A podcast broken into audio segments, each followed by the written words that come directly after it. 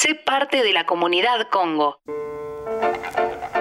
Seba Girona y Alejandra Dirázar siguen en modo terapia. Terapia, Un sentido distinto a las cosas. Todo puede ser mejor. Cada lunes a las 19 horas. Busca cada programa en Spotify como Congo Podcast. Congo Podcast. Congo Podcast. Si venís a tomar el 60, está de paro. Pero la puta que nos parió, loco, la Congo. Tranquilo, no dejes que la semana empiece así. Modo Terapia. Psicología al alcance de la radio. Lunes de 19 a 21 por Congo FM. Ponete en modo terapia.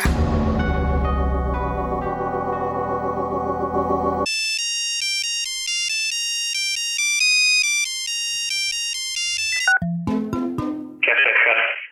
Ale, perdóname, te juro que es la última vez que me pasa algo así posta.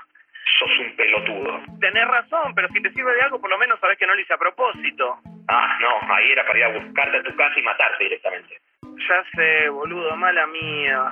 No, ya está, ya está, todo bien. O sea, me rompió muchísimo las pelotas, pero ya fue. Yo sé que no la sé de mal pibe, pero igual me di una bronca. Sí. No, ya está, ya está. Bueno, contame cómo te fue ahí en el... No, no, no, además, ¿sabés qué es lo que más me molesta? ¿Sabés lo que más me molesta? No, no, no, no es molesta, me indigna.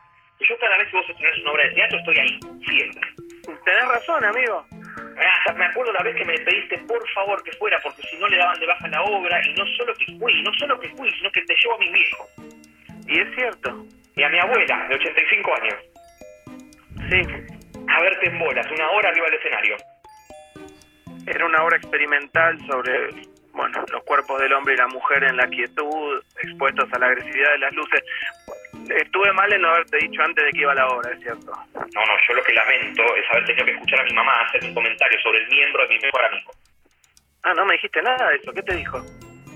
¿Sos estúpido vos? No, perdón, la verdad. O el estreno, el estreno de la obra documental sobre la vida del hermano de Fancio. Bueno, era, una biografía que te podía interesar. Vos eras el carnicero del portero del hermano de Fancio. El tipo era conocido por los asados que hacía en familia y bueno, alguien les tenía que conseguir la carne, ¿no? Dale, amigo, eh, contame cómo te fue, dale. Muy bien. Y tenías razón, ¿eh? Hicimos el cover de Ramazotti y la gente se volvió loca. Cantaba todo el mundo. ¿Viste que te dije? Soda Estéreo, Calamaro, Charlie, eso ya están quemados. Ah, ¿sabes qué? Hubo otro momento de la gente, donde la gente acompañó mucho. Sí, ya sé. De tenerte en mis brazos y poderte decir, te amo. No, no, no. Para, para, ya. Cada momento voy tropezando. No. No. Em, ¿Quién me va a entregar sus emociones? ¿Quién me va a pedir que nunca la Tampoco. abandone? Tampoco. Pero dale, decime, que te estar mm, toda la noche cantando.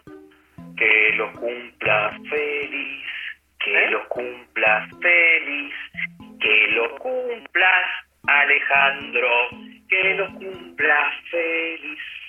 Uy, soy el rey de los pelotudos. El emperador. Soy el, el- el Julián Car- Cartoon del cuelgue soy, la puta madre. Es que desde que no uso más Facebook no, no estoy saludando a nadie, ¿viste? No, no, no, no, no pongas más excusas porque es cada vez para peor. Sos un pelotudo. Te voy a hacer una sugerencia, una advertencia y un pedido. A ver, Te sugiero que me digas feliz cumpleaños porque es hoy. ¿cómo no fue ayer? Lo cantaron a las 12. Uh, bueno, feliz vuelta al sol, amigo. Bien, la advertencia es que ni se te ocurra faltar al partido del viernes porque ahí sí contrato un sicario y te hago cagar. Ok, ok, ok, eh, prometo ir. En serio, siempre por algún motivo nos terminas cagando. Voy a ir, te estoy diciendo. ¿Y el pedido? Es para Rodrigo. ¿Qué, Rodrigo? Chupame el aire y te lo digo. No, no, malísimo, boludo. Chao, mal amigo. Chao, chao. Después te paso el CBU para que me deposites el regalo. Dale, dale, igual ando corto por lo de Marcelo. Dale, dale, boludo. No, posta, no. Mi tío Marce tuvo un accidente jodido y lo estábamos ayudando con mi familia para que le pague eh, a un tipo que conoces, al, al abogado, ¿A qué abogado? Al que tengo acá colgado. Chao, ratita, feliz cumple. Te quiero, amigo, perdón, perdón que me olvidé. No pasa nada, no pasa nada. Yo también. Abrazo grande, nos vemos el viernes, sal- salvo que te olvides y no vayas. Matate lento. Chao. Uy, ¿el, el viernes no es el cumple de mi novia? ¿O era el jueves? Uy, la puta madre.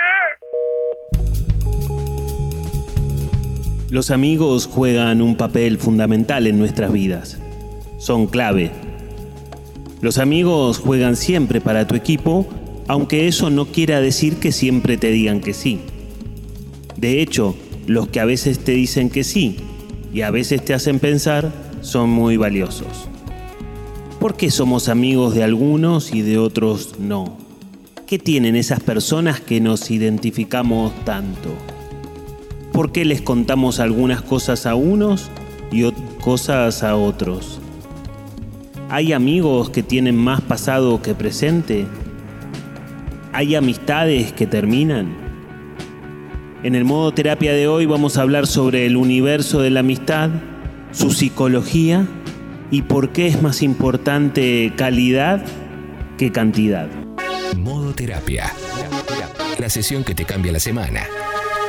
Lunes a las 19 horas por Congo con Sebastián Girona y Alejandra Dirázar.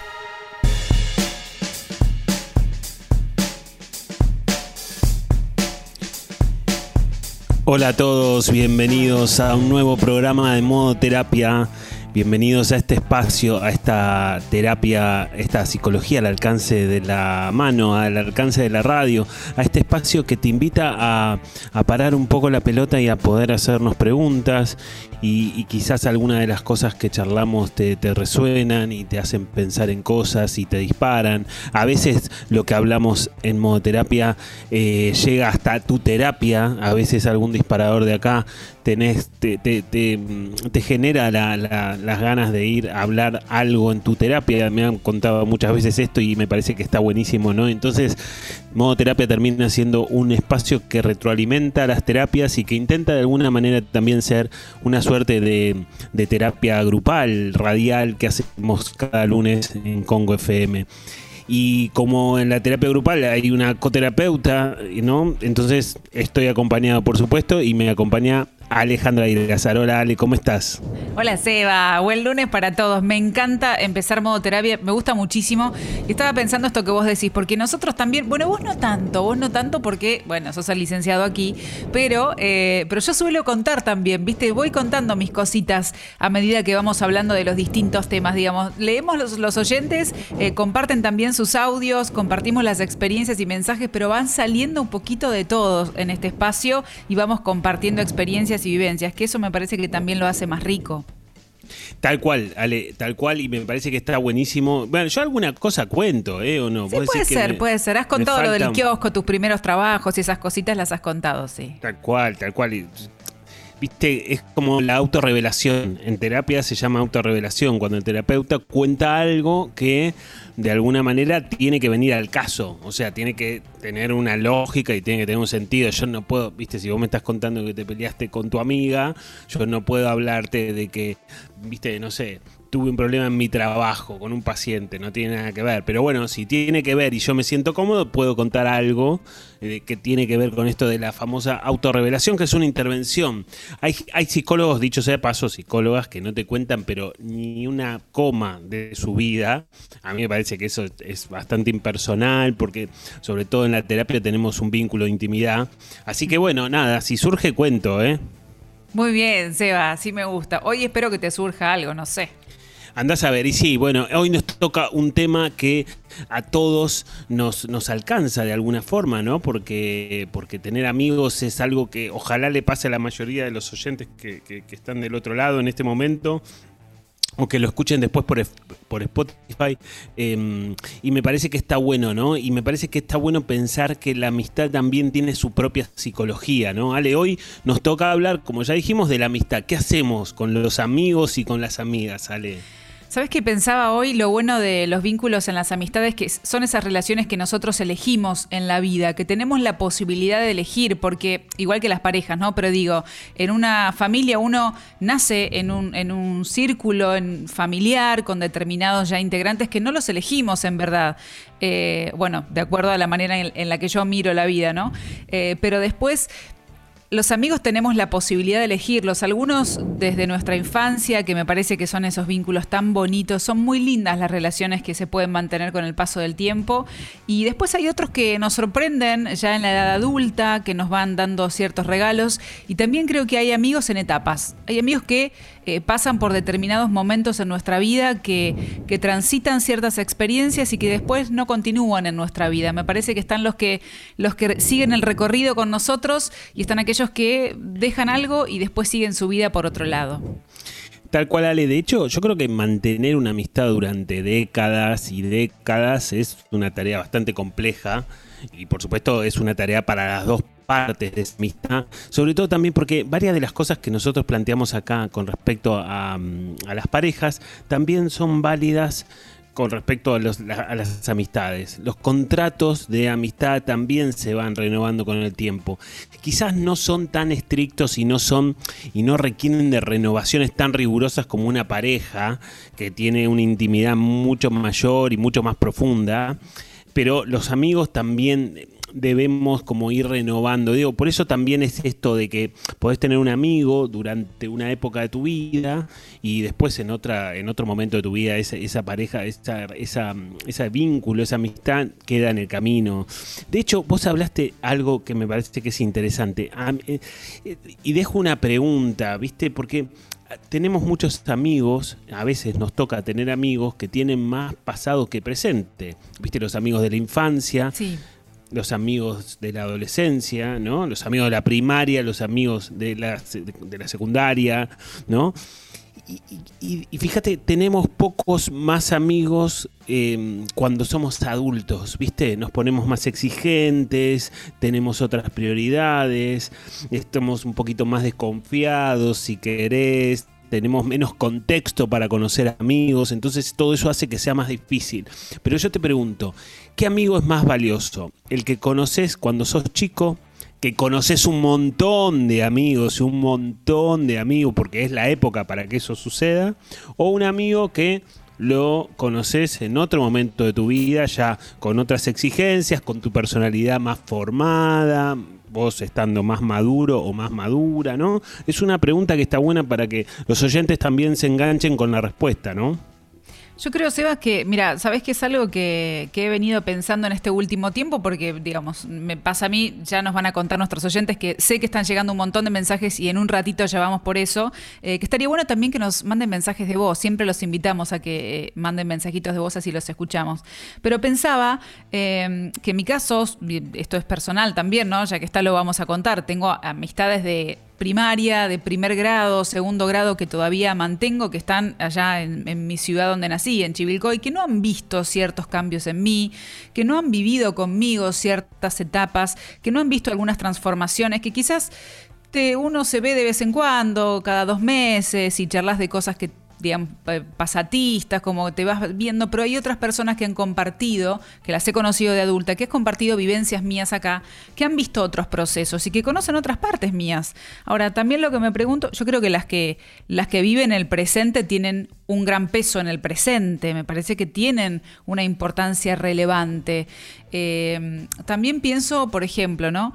Es necesario, es importante hacer una actualización con aquellas, eh, no sé si por contratos o como, como te parezca a vos, Eva, por ejemplo, pero digamos, amigas de la infancia, que quizás uno dice, bueno, vos hablas de una persona o, o no conoces cómo soy ahora. A veces nos, reencontramos con personas nuevas y decís, esto no coincide con mi manera de ver la vida en este momento. Hace tanto que yo no dialogo al, no sé, por, ejemplo, ¿no? Te puede pasar, digo, sobre un tema en particular que a mí me cambió la visión y esto ya no forma parte de mi manera de mirar la vida. ¿Y cómo haces para actualizar eso? Porque el sentimiento de amistad y de cariño puede que esté. No, seguro, seguro, sí, sí, seguro. Yo, de hecho, creo que en todo caso ahí vos te, juntás a, rendirle tributo a una amistad que, que, que tuvo su época de gloria hace bastante tiempo y que en todo caso, de alguna manera, la buena onda, el sentimiento sigue y de alguna forma nos juntamos y sentimos eso. Pero eso nos lleva a pensar que hay como amigos de distintas, no sé si distintas categorías, pero sí distintas, como distintas épocas o distintos pesos distintos pesos psicológicos, ¿no? Entonces, o, también como la lógica, viste que a, algunos amigos le contamos algunas cosas y a otros amigos le contamos otras cosas. De hecho, también Ale está bueno poder pensar y esperamos la respuesta de los oyentes. ¿Cuál es el mejor amigo? ¿El que te dice siempre que sí o el que a veces te dice que sí y a veces te dice que no, cuando cree que te tiene que decir que no? Siempre, por supuesto, con respeto, de una buena forma, siempre entendiendo que todo eso se va a presentar de esa manera, pero digo, eso me parece que también está bueno poder pensarlo, ¿no? Sí, la verdad es que, mira, yo sé que tenemos ya varios mensajitos y ahí vamos con eso. Creo que alguno justo habla de lo que vos estás diciendo. Mira, si te parece, vamos ahí, porque Anita nos está compartiendo, dice, mis amigas creen que si les digo que se equivocan, estoy siendo empática, pero ¿no debería decir lo que me parece en verdad? Nos pregunta Anita, justo con esto que vos decías, Eva. Es que yo creo que sí, yo creo que son los amigos más valiosos. Siempre y cuando Anita exprese sus opiniones con respeto y con cuidado, me parece que está bueno que vos puedas decirle a un amigo, che, estás pifiando por acá no es, me parece que esto no te está saliendo bien o no te está haciendo bien o como sea, ¿no? Y, del otro lado también nosotros tenemos que tener la humildad para poder recibir esas palabras que a veces no nos van a gustar. De alguna manera tenemos implícita esta lógica de la incondicionalidad del amigo de la amiga que siempre tiene que estar de acuerdo con todo y no sé si es lo que más suma, ¿viste? Lo que pasa que obviamente es medio antipático decirle a un amigo, che, Ale, no, me parece que no, me parece que te estás equivocando, no sé, desde mi humilde opinión, no sé, lo que sea, como sea. Eh, viste, a veces el otro puede tener ganas de escucharlo y a veces no tanto, ¿no? ¿Sabes qué pienso con esto de que uno a veces desde afuera como amigo o amiga puede ver lo que le está pasando a la otra persona, generalmente con las relaciones amorosas de un amigo o una amiga que uno puede ver que la está pifiando, que se está metiendo en un terreno, en un pantano donde es difícil salir, o está entrando en un círculo vicioso, en una relación muy tóxica, y uno dice, ¿cómo hago? Se lo digo, no se lo digo, se va a enojar, no va a querer hablar, eh, se va a, a retraer, no va a querer escucharme, me va a putear en todos los idiomas. Uno a veces no sabe hasta dónde decir, comentar, porque tampoco quiere generar el efecto contrario, que la persona se aleje, por ejemplo. No, y es cierto, y a veces uno le toca decir alguna cosa y la, otra persona se aleja y quizás al tiempo se acerca nuevamente y te dice, che, la verdad que en aquel momento cuando me dijiste tal cosa no me gustó, me enojó, me, me, me, hizo alejarme, lo que sea, pero un tiempo más tarde, un tiempo después me di cuenta que tenías razón. Eso también pasa muchas veces en las amistades, ¿viste? Dicho, dicho sea de paso, las amistades no, no, no son estáticas ni rígidas y tienen mejores épocas, mejores momentos. Hay momentos en donde tenemos más ganas de acercarnos, momentos en donde tenemos ganas de alejarnos. Son cosas que son naturales dentro de los vínculos, ¿no? Bueno, los amigos no están exentos de eso. Eh, eh, sobre todo también porque hay etapas, ¿no? Hay etapas y, los picos, el, pico, digamos, la, época dorada de un grupo, en donde hay muchos amigos, suele llegar hasta los 30, ¿no? Suele empezar hasta los, desde los 20 y pico, desde los 20 y pocos, hasta los 30 a los 30 pegan en el techo y empiezan a bajar de la mano de lo que decíamos recién. A los 30 algunos tienen familia, otros se dedican mucho al desarrollo profesional y entonces después de los 30 los grupos suelen mermar, como dirían a la mañana, ¿no? Entonces eh, esto es un poco algo que pasa también. En esas épocas es más fácil tener amigos también. Eso pensaba, cuando dijiste los 30, ya dije, bueno, 30, ¿a qué se refiere esto? Pareja, hijo, familia, digamos. Eh, ese nuevo mundo en la vida de cada uno y cada una de nosotros eh, interrumpe las amistades porque, viste que pasa que muchas veces que hay amistades que son como muy celosas ¿no? Como posesivas, que cuando uno eh, se pone en pareja o ya no, no tenés todos los fines de semana para juntarte a tomar mates o todas las semanas juntarte para salir a caminar o hacer, quizás ya tenés un tiempo que es el mismo, que tenés que repartir entre más personas y más tiempos. Y además, cuando uno empieza una relación, una pareja es una apuesta, entonces también tenés que invertir tu tiempo ahí. Y hay amistades que medio se descolocan un poquito y se sienten como desplazadas. ¿Eso es una amistad em, sincera, real o ahí hay otra cosa? Yo creo que sí, es, es, es, una, puede ser una amistad sincera. Lo que pasa es que lo que vos estás diciendo es que en una amistad también entran a contar los aspectos psicológicos de las dos partes, básicamente, ¿no? Puede haber dependencia emocional en una amistad, puede haber asimetrías en una amistad. Muchas de las categorías que solemos utilizar para hablar de las parejas también pueden estar presentes en los vínculos de amistad. Lo que pasa es que, bueno, son vínculos diferentes, en donde nos alejamos o calibramos un poco mejor o más fácilmente las distancias, ¿no? Porque si veo, che, mi amiga está enojada porque yo me puse de novio y de alguna manera quiere que esté más tiempo con él, bueno, no sé, me alejaré un poquito, después vuelvo, lo, viste, tengo como la posibilidad de manejarlo de otras de otra forma. Bueno, esos aspectos psicológicos están presentes. Una de las palabras que más se utilizan para poner al lado de una amistad es esta de verdadera, ¿no? Una amistad verdadera. Viste que habitualmente si es una amistad verdadera tiene como categoría una categoría extremadamente alta.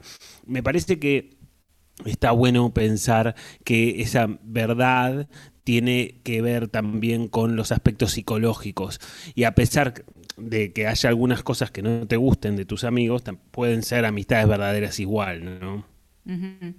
Bueno, Seba, vamos a los mensajitos que tenemos un montón. Gracias a todos. Ahí nos escribís a través de la aplicación de Congo, nos envías el mensajito de voz y ya vamos compartiendo a ver qué hacemos con estas amistades, cuál es tu experiencia, contanos.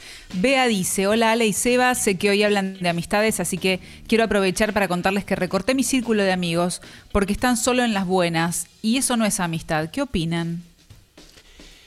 Bueno, ahí está. Mira, bueno, una de las cosas que dice Bea tiene que ver con algo que me parece que es súper interesante de pensar, ¿no? Em, ella habla de, de que sus amigas, amigos están solamente en los momentos positivos y que evidentemente no estarán tanto en los momentos negativos. Y ella habla de una categoría que es la, la incondicionalidad, digamos, según Bea eh, para que un amigo sea un amigo, una amiga sea una amiga, tiene que ser incondicional y tiene que estar acompañándome en los momentos negativos y en los momentos positivos. Eh, Vos sabés que coincido bastante, ¿no? Creo que los amigos nos tienen que acompañar en los dos momentos. Creo que a veces es más difícil acompañar en los momentos buenos que en los momentos malos, ¿eh? Eso te iba a decir, hace poco escuché en la tele que alguien lo tiró como una gran frase y yo dije, pero no es la, frase que decimos siempre, que dijo, en verdad es difícil que los amigos estén en las buenas. Y me había quedado maquinando y ahora lo volvés a retomar vos. ¿Por qué?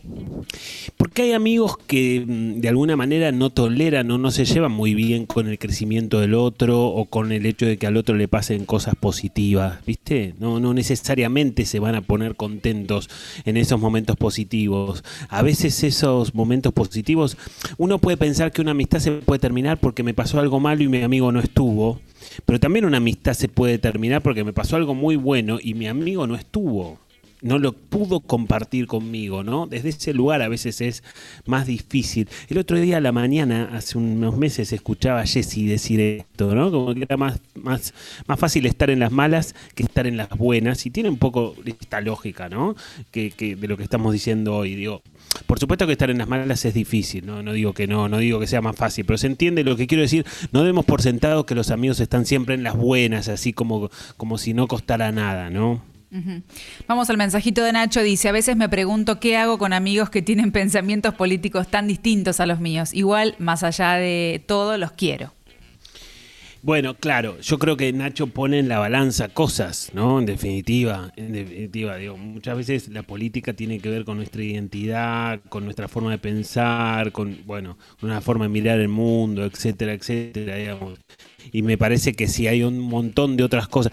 Yo creo que para tener amigos necesitamos moderar nuestras expectativas, todos todos. Yo con mis amigos, vos sale con tus amigas y con tus amigos, Germán, cualquiera, necesita moderar las expectativas. Porque si nos ponemos hiperexigentes, nos quedamos solos, básicamente. Y, si el otro se pone hiperexigente conmigo, también se va a quedar solo. Bueno, en ese sentido, ¿no?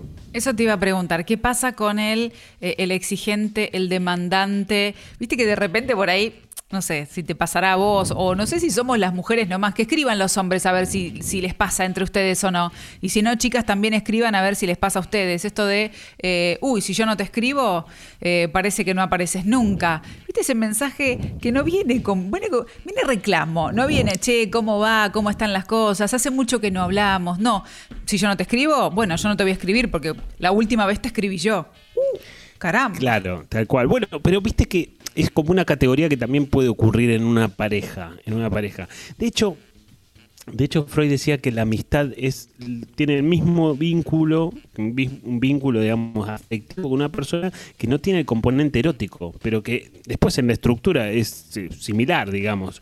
No hay una atracción sexual o no debería haberla en todo caso, ¿no? Para que sea categorizado como una amistad.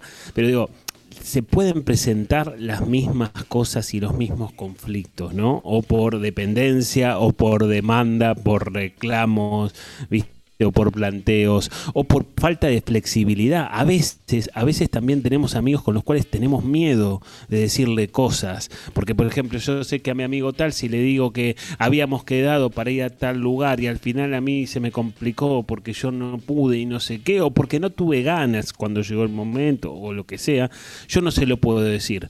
No se lo puedo decir porque sé que no es flexible, sé que no se lo va a tomar de buena manera. A veces y eh, hay muchas muchas amistades están condicionadas por ciertos temores y por supuesto no estamos hablando de una relación que sea muy sana, no está bueno que esté planteado en esos términos.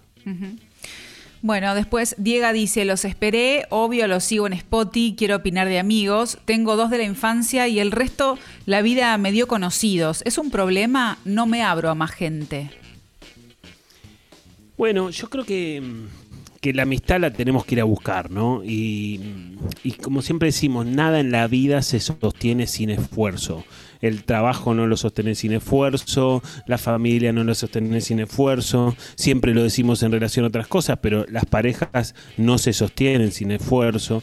Bueno, los amigos tampoco se sostienen sin esfuerzo y entonces tenemos que ir a hacer un laburo por eso, pero tampoco tampoco estábamos hablando del pico y la pala, estamos, llamando, estamos hablando de mandar un mensaje, de estar atento, de acordarte en qué andaba tal persona y decirle, che, ¿cómo te fue al final con eso que me habías contado la otra vez, aunque hayan pasado dos meses?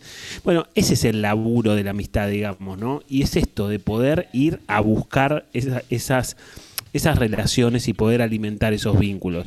Ahora, después también nos encontramos con nuestros propios recursos. Hay personas que tienen mayores habilidades sociales para generar una amistad y sostenerla, y otras personas que tienen menos, como todo en la vida, ¿no? Y el que tiene menos tendrá que tratar de compensarlo de alguna manera o ser consciente de eso para, para bueno, trabajar esos aspectos de esa personalidad, para generar un poco más de amigos.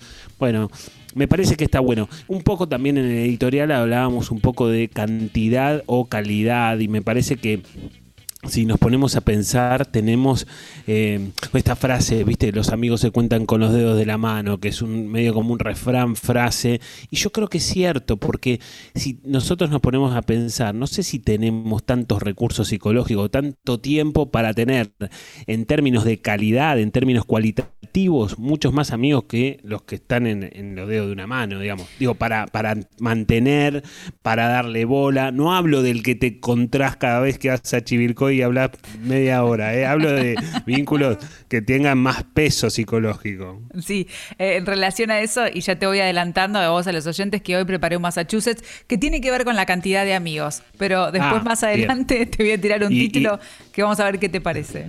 Está bien, ¿y está rumbeado o no lo que digo o no? ¿O no? no para nada, todo lo ah, contrario. Pero bueno. va a haber polémica. Sí, va a haber polémica y después te lo voy a contar. Bien, seguimos con los mensajes que están llegando un montón. Gracias a todos los que están escribiendo. Lu dice, mi gran amiga se pone de novia y desaparece. Eso duele. No digo que sea lo mismo conmigo, pero no desaparecer bueno, y es verdad, hay muchos, hay muchas relaciones de amistad que se ven resentidas porque alguna de las dos partes se pone en pareja, digamos. Y si bien, como decías antes, sale empezar una relación implica dedicarle tiempo y demás, me parece que desaparecer es un extremo, ¿no? Directamente. Y desaparecer es como desbalancear mucho tu vida porque más allá de que estés apostando por una relación y demás, vos también tenés muchas otras cosas en tu, en tu, en tu, en tu vida, en tu vida cotidiana, ¿no? Los amigos están ahí. Me parece que eso es un extremo, perdón. Sí. Andy dice, me cuesta hacer nuevos amigues, siento que es difícil a los treinta y pico y mis amigas de toda la vida están lejos y la que está cerca se hizo antivacunas. ¿Qué hago? ¿Existe la amistad a esta edad, a los treinta y pico? Dice. Yo creo que existe, existe. Es más, como decíamos antes, hay que, habrá que ver si, si los amigos que te haces a esta edad, aunque sea uno o aunque sea una, sean muy poquitos, eh, que sin duda van a ser menos que a los veintipico, eh, terminan quizás hasta siendo o pudiendo ser más valiosos potencialmente porque los elegís desde otro lugar, desde otra etapa de tu vida. Existe, pero es más difícil. Existe eh, y es mucho más complejo. Es un laburo y no depende de uno solo. Tiene que aparecer alguien con quien yo me sienta cómodo y el otro también, para ser amigos, ¿no? Después Mel dice, mi mejor amiga está metida en una relación súper tóxica y como sabe mi opinión al respecto, se borra cuando recae con el toxi y aparece cuando intenta dejarlo. ¿Cómo manejar estas idas y vueltas? Se pregunta y nos pregunta Mel. Bueno, sí, entiendo, ¿no? Porque parecería como que hay presencias, ausencias en la medida que la otra persona quiere. Bueno, yo creo que también está bueno pensar, que ella pueda pensar también en sus presencias ausencias, ¿no? En las presencias de Mel, como de ella también, de que ella pueda decidir también cuándo aparece y cuándo se distancia. Me parece que, porque si no también a, a, todo este conflicto hay que, hay que agregarle una sensación de impotencia que tiene ella, aparentemente, de que, bueno, la amistad se enciende y se apaga cuando la amiga quiere. Y entonces eso es medio complicado, ¿no? Y, ahí se empieza a generar también una simetría de lo que hablábamos antes. Ahora vamos con más mensajitos, Sebas, pero ¿sabes qué? ¿Nos podés contar después, más adelante en el programa, eh, para que nosotros podamos hacer una especie de autoevaluación? Porque siempre estamos hablando de cómo los demás o las demás nos, nos brindan su amistad. ¿Cómo saber si nosotros, hay una especie de, medición de cuáles son las acciones o de qué manera podría uno autoevaluarse para saber si sos piola como amiga? si sos una buena amiga, si sos una amiga de fierro, si sos una amiga inestable. Digamos, ¿no, ¿nos das algunos tips como para poder pensarnos a nosotros mismos, a ver qué tal somos nosotros? Si nos miramos un poquito como amigos. Sí, tal cual, Ale. Tengo una lista, ¿eh? pero es una lista larga, es una lista exigente, pero bueno, es una lista, ¿qué vas a hacer? Son características que tenemos que cumplir, más o menos, en un porcentaje, para que el otro nos considere como un amigo sano, ¿no? Una amistad verdadera también, como decíamos antes. Ay, tengo miedo, pero bueno, me pero hay una, pero hay una característica que siempre tiene que estar presente y es una característica fundamental, ¿eh? Y esa te la dejo picando, después la vamos a plantear. Más allá de que haya una lista, para mi gusto hay una que es diferente a las demás. Ah, ok, ok. Ay, te viniste misterioso hoy como con el Massachusetts. Bueno, escúchame, Matías nos dice, mi mejor amiga desde que empezó la pandemia se convirtió en antivacunas, teniendo gente querida que falleció por COVID. Siento que no lo puedo dejar pasar, tuve que dejar la, que la amistad se apague. Bueno, vos sabés que la pandemia nos hizo también de alguna manera recalcular, recalcular un montón de cosas en nuestra vida y en ese sentido también la pandemia nos hizo repensar muchas amistades. Nos hizo repensar un montón de cosas en nuestras vidas y dentro de esas categorías eh, una de las más importantes son los amigos. Y cuando se presenta una diferencia tan estructural, quizás una diferencia en donde yo siento que me alejo tanto, bueno, las amistades pueden terminar. Está dentro de las posibilidades, lamentablemente. Por supuesto, cuando termina un vínculo que tiene mucho peso en mi vida, tendré que hacer su consecuente duelo y eso va a generar tristeza, va a generar bronca, va a generar negación. Voy a, transitar este famoso camino de las cuatro estaciones que van y vienen y que es medio loco, pero que es esa, ese, ese camino que nos lleva a la aceptación, hasta poder entender que por algún motivo o por varios motivos, esa relación de amistad que tanto satisfacción me dio en otro momento de mi vida, bueno, hoy toca terminarla. Me parece que eso es una, una situación que pasa mucho más de lo que pensamos y, bueno, implica cosas, implica un laburo psicológico terminar una amistad, sin duda. Sí, porque muchas veces se va diluyendo, como que no, no, no es una relación amorosa que uno a veces toma la dice, bueno, voy a tomar la decisión de terminar la relación acá. Salvo que ocurra algo importante, que una pelea, una traición, algo que uno diga, bueno, este episodio a mí me dolió y yo termino acá mi, mi relación de amistad con vos, pero si no, muchas veces se va diluyendo, no me voy encontrando, no me escribo, pasan los meses, los años y ah, no me hablé más. Y de repente quedó así como una nebulosa. Es cierto, Ale, es cierto, eso tiene que pasar de los dos lados, como así también hay amistades que se mantienen en un como sí. Me sigo viendo de vez en cuando, pero ya no es lo mismo que antes, porque antes compartíamos otras cosas. Bueno, y a veces se sostienen en el tiempo amistades por, porque nos da pena terminarlas, pero amistades que, como decíamos antes, pero recontra tienen mucho más pasado que presente, ¿no? Eh, bueno, a veces eso también, eso no sé, también está bueno pensar si, si pueden ser buenas amistades. Dicho sea de paso, Ale, también muchas veces hablamos de parejas tóxicas, puede haber amigos tóxicos, amigos que nos intoxiquen, que nos hagan mal, que por sus formas y por sus demandas y por sus rigideces psicológicas también nos terminen complicando la vida cuando en otro momento quizás yo lo entendía de otra manera, la relación y me servía más o me era otra época de mi vida, etcétera. Digo, pero está bueno pensar también en esa categoría para las amistades. Mira, Roque dice, puede ser que entre las mujeres haya más reclamos de atención. Creo que en los hombres no pasa eso. ¿Viste que hablábamos del reclamar, el mensajito y eso? Sí, bueno, ¿Sabes por qué no pasa? Porque las mujeres suelen ser las personas que ponen sobre la mesa las cosas que no le cierran. Los hombres ah, no lo ya, hacemos. ya estaba abriendo los ojos, digo, ¿qué vas a decir de las mujeres? Ya, ya te estaba mirando con una lupa, pero estuviste muy bien con lo que dijiste. Y pero es verdad, porque digamos, es la mujer la que suele decir, che, loco, tenemos que hablar de esto, porque no está funcionando, no está saliendo como supuestamente tiene que salir.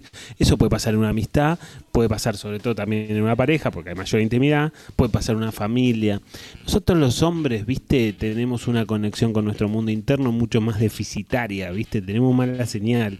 Entonces, desde ese lugar, me parece que va a pasar mucho más. Pero eso no quiere decir que sea la, o sea, que sea un, que la mujer sea reclamadora. Al contrario, quiere decir que el hombre no conecta mucho a veces. Ay, qué hermoso lo que estás diciendo. Lo voy a recortar y lo voy a mandar a grupos de WhatsApp, incluido a mi marido.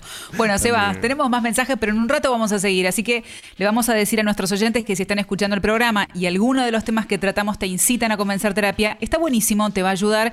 Y a pesar de la pandemia, la distancia, la cuarentena, podés empezar de manera remota, porque Seba tiene un equipo de profesionales que están súper preparados y listos para ayudarte. ¿Cómo haces para contactarte? Mira qué fácil que es. Mandas un mail a equiposebastiangirona.gmail.com equiposebastiangirona.gmail.com y Seba te hace la entrevista de admisión.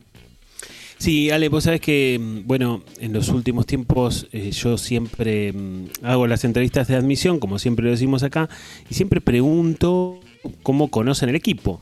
Mucha gente conoce modoterapia, obviamente escucha el programa o escucha en Spotify, pero muchos también eh, dicen, bueno, porque mi amigo tal o mi hermano tal hace terapia en el equipo y yo quiero, me lo recomendaron.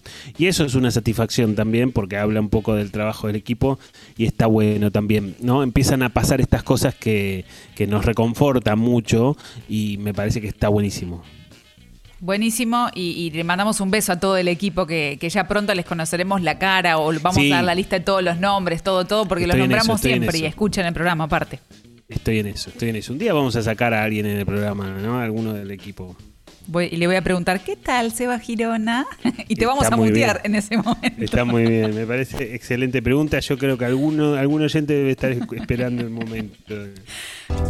Usted tiene que arrepentirse de lo que dijo. No, no me voy a arrepentir. Usted se tiene que arrepentir porque yo no hice nada de eso. Usted no puede decir. No, no puede decir eso. ¿Cómo vas a decir eso? Tranquilo, no dejes que la semana empiece así. Modo Terapia, la sesión que te cambia la semana. Lunes a las 19 horas por Congo, con Sebastián Girona y Alejandra Irázar. Ponete en modo terapia.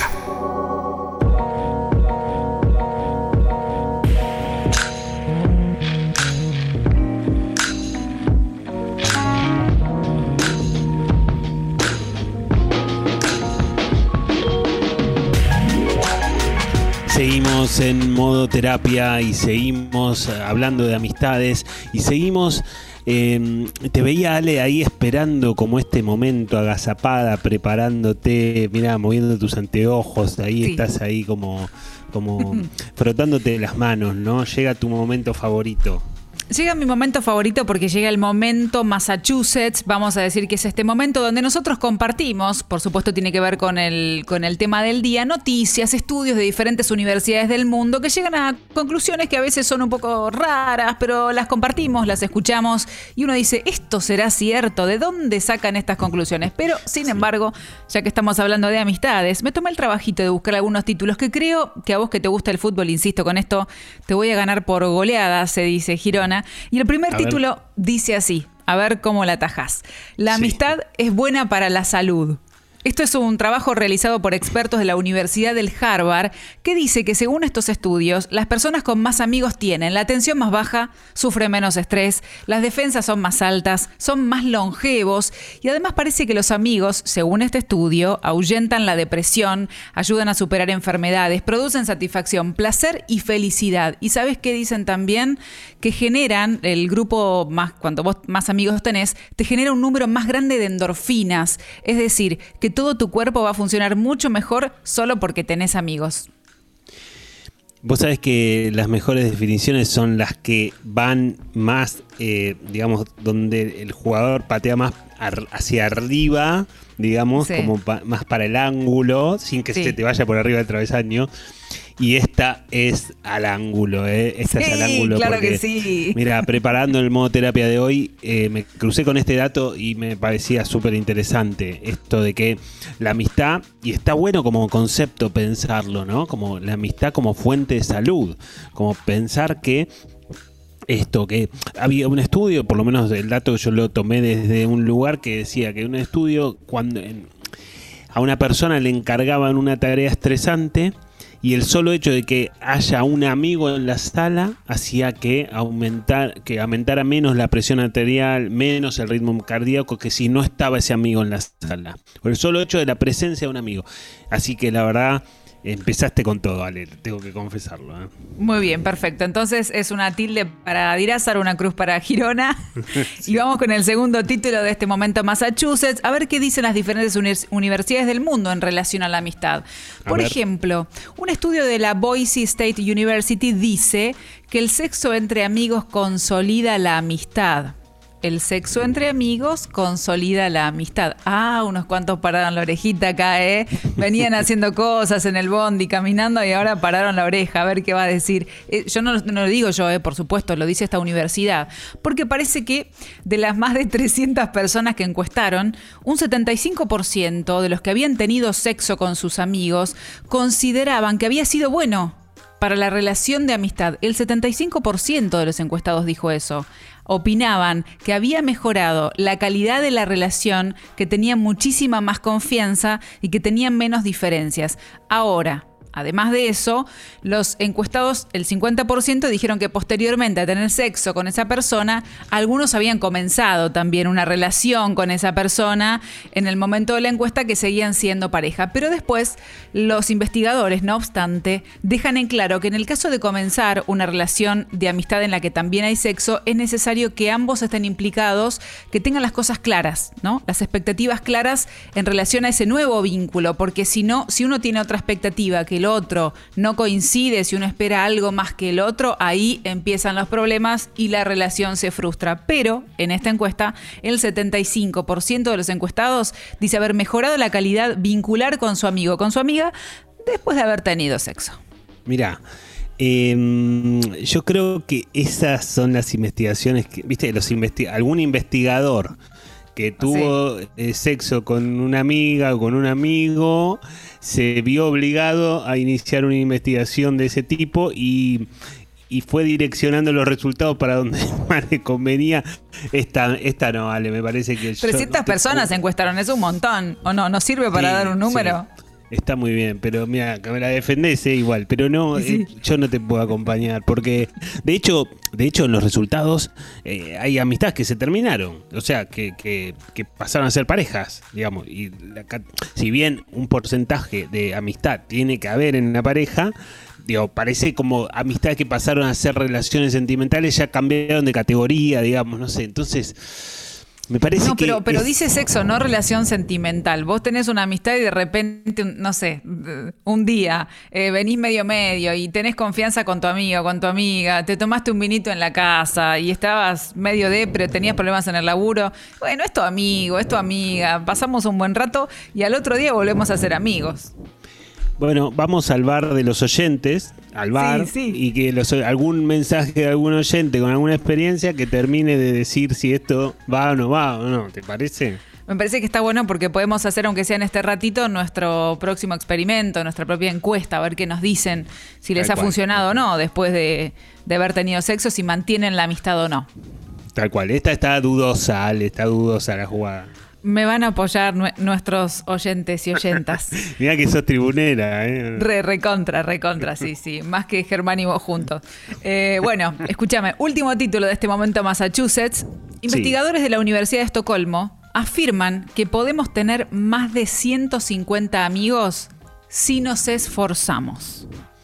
Pero no dicen cuánto te tenés que esforzar. O sea, si le dedicas toda tu vida a tener amigos, ponele que puedas tener 150 amigos. Bueno, bueno, tampoco el pico y la pala, como dijiste vos, pero un mensajito, un WhatsApp, un, un Zoom de vez en cuando, 150. pues. Los 150. disparás, viste, en automático, los tirás, no le pones el nombre a ninguno para que para que llegue a todos los días, ¿o no? Claro, porque escúchame, Eh, eh, hay, un estudio de hace 150, muchos años. Sí. ¿No será mucho? Puede ser mucho, más de 150 dicen ellos, mínimo Ah, mirá. 100 y máximo 250, porque hace mucho tiempo, muchos años, en 1993, un antropólogo británico, Rubin Dunbar, decía que podíamos llegar hasta 150 relaciones, pero esta Universidad de Estocolmo lo redobla ahora y además afirman que podemos tener hasta desde 100 hasta 250, es decir, más de 150 amigos podemos tener. Y dice que en la adolescencia es el pico máximo, que se extiende hasta los 30, coincide con vos, y que después va decayendo de a poquito, y que las últimas amistades, uno o dos, lo tenemos a los 70 años, muy poquito, menos de 5 dice seguro. Pero si vos te forzas un poquito, se va, podés tener. ¿Cómo te ves con 200 amigos? A mí me, sobran bastantes de eso que vos estás diciendo, Ale. Eh, mm, no te puedo acompañar, no te puedo acompañar. ¿Sabes que Creo que arrancaste, arrancaste, pero con todo, saliste con todo. Yo, eh, yo te doy una, te dejo una mil de sugerencia, Ale. Yo creo que acá hubo un problema en el orden de los Massachusetts, ¿eh? porque empezaste con todo. Con todo y, y te fuiste desinflando, me parece. ¿eh? Te lo, Lo que tengo pasa es que decir, te quería perdón. impactar, te quería impactar desde el, desde el principio, si te tiraba esta. Pero, eh, no sé, viste que hay gente que dice, uy, tengo que hacer mi cumpleaños, uy, lo hago en dos o tres veces porque tengo como 100 personas para invitar, todos mis Pero amigos. Pará, pará, no. pasa? Pero, pero defendés, ¿eh? Vos la defendés a los Massachusetts. Eh, pero como 100 amigos, ¿te parece? Pero pará. Después, mira, en el próximo bloque, cuando hablábamos un poco de las características, ¿no? De, de- de qué tiene que tener un amigo para ser amigo, ahí vamos a ver que me parece que yo te termino de completar que este, este último no va, me parece. Yo te voy a dar un caso real de algo que nuestros oyentes conocen seguro, si han mirado algún programa alguna vez de la tele, de Chimento, lo que sea. Barbie Franco con el, el- el abogado este conocido, este famoso, no me sale el nombre ahora, el que siempre está bronceado. No podían Sí. casarse porque tenían más de 400 amigos para, para el casamiento. Burlando, Fernando Burlando. Gracias, Ger. Burlando. Sí. Eh, bueno, está bien. Pero, pero pará, después hay que ver cuántos de esos 400, ¿no? Realmente son amigos. Andás a ver, ¿no? Si Burlando tiene todos esos amigos. Yo no sé, me cuesta pensarlo. ¿no? Bueno, está bien, eh, no importa. Vamos a cerrar acá este momento a Massachusetts. Me quedo con la idea de Roberto Carlos. Total, ¿quién te dice con un poquito de esfuerzo llegamos al millón de amigos, Eva? De a poco. Modo terapia. Lunes de 19 a 21. Por Congo FM.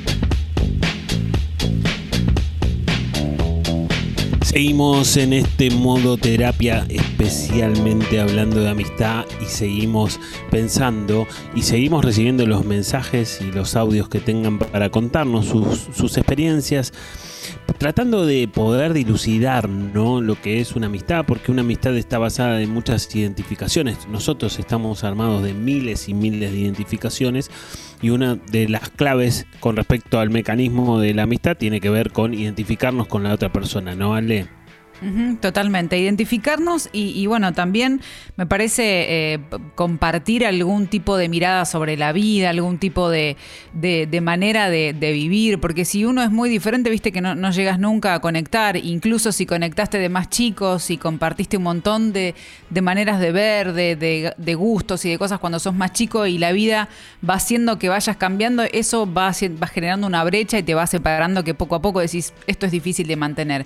Pero tenemos un montón de mensajes que empezaron a llegar. Dani dice, ¿puedo ser amiga de mi ex? Sí, yo creo que sí, por supuesto que sí. Hay que ver cuándo, esa es la pregunta.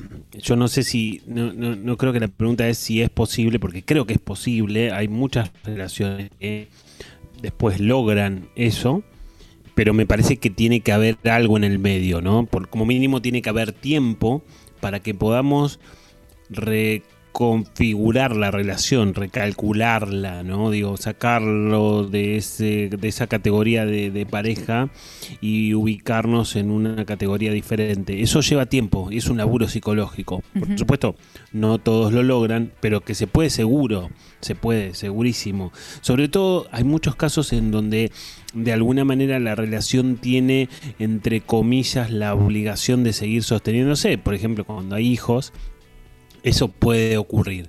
A veces cuando hay hijos también puede ser cada vez más irreparable el problema entre la expareja, pero también puede pasar que de alguna manera eh, puedan hacer una amistad ¿no? y un respeto mutuo en donde de alguna forma se forme un vínculo que, que, bueno que sea de amigos ¿no? con el paso del tiempo y con, con este con este mm, con este intervalo en el medio ¿no? de tiempo también Sí, yo pensaba, digo, ¿para qué uno querría ser amiga de su ex? Solo buscaba el caso y le encontraba eh, sustento así compartimos y tenemos hijos de por medio. Si no, salvo que te vivas en el, no sé, vivís en el mismo edificio, trabajás juntos, eh, eh, no sé, que estés muy cerca todo el tiempo, que tengas que vincularte, sino, ¿para qué querés ser amigo de tu ex?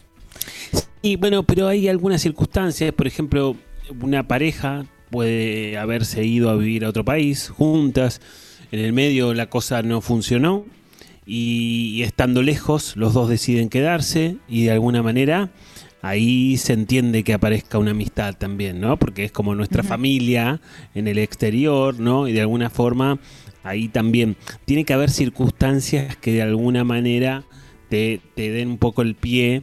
O no, a veces no hay circunstancias y la, amistad parece igual. De hecho, como siempre decimos y lo dijimos en este programa, ya de por sí una amistad tiene un porcentaje, perdón, una pareja tiene un porcentaje de amistad. Entonces, desde esa lógica, bueno, no es tan loco que suceda después. Bueno, mira, hay un montón de mensajitos. eh. Gracias a todos por, por estar ahí con modo terapia. Juli dice: Hola, Seba, Ale y a todos. Los escucho siempre por Spotify. Esta vez logro escucharlos en vivo. Por algo será. La pandemia y llegar a los 30 me acortó el círculo de amistades. ¿Qué hacer cuando cambia la vida y las prioridades son distintas para cada uno? Hay amigos que siguen estando, pero lamentablemente no logro hacerme amigos nuevos y menos en este contexto. Bueno, Juli, a ver, en principio yo creo que si la vida va para ese lado, yo trataría de no resistirme, porque voy a encontrarme con algo que va a tener mucha más fuerza que yo, seguramente. Entonces trataría de ver para qué lado va y trataría de adaptarme, ¿no? Y, trataría de moderar mis expectativas, porque como decíamos antes, es normal que después de una determinada edad nos cueste más hacer amigos. Pero de alguna manera se equilibra, porque nos cuesta más, pero el amigo que yo logre o la amiga que ya logre va a tener mayor calidad, a diferencia de otras etapas de nuestra vida, donde nos cuesta menos, pero tenés más cantidad que calidad, digamos, ¿no? Un poco después de los 30, después de los 40, vas a encontrar calidad y no cantidad, y eso me parece que es como la tarea. Y, habrá que ver qué te va pasando en ese proceso, Juli.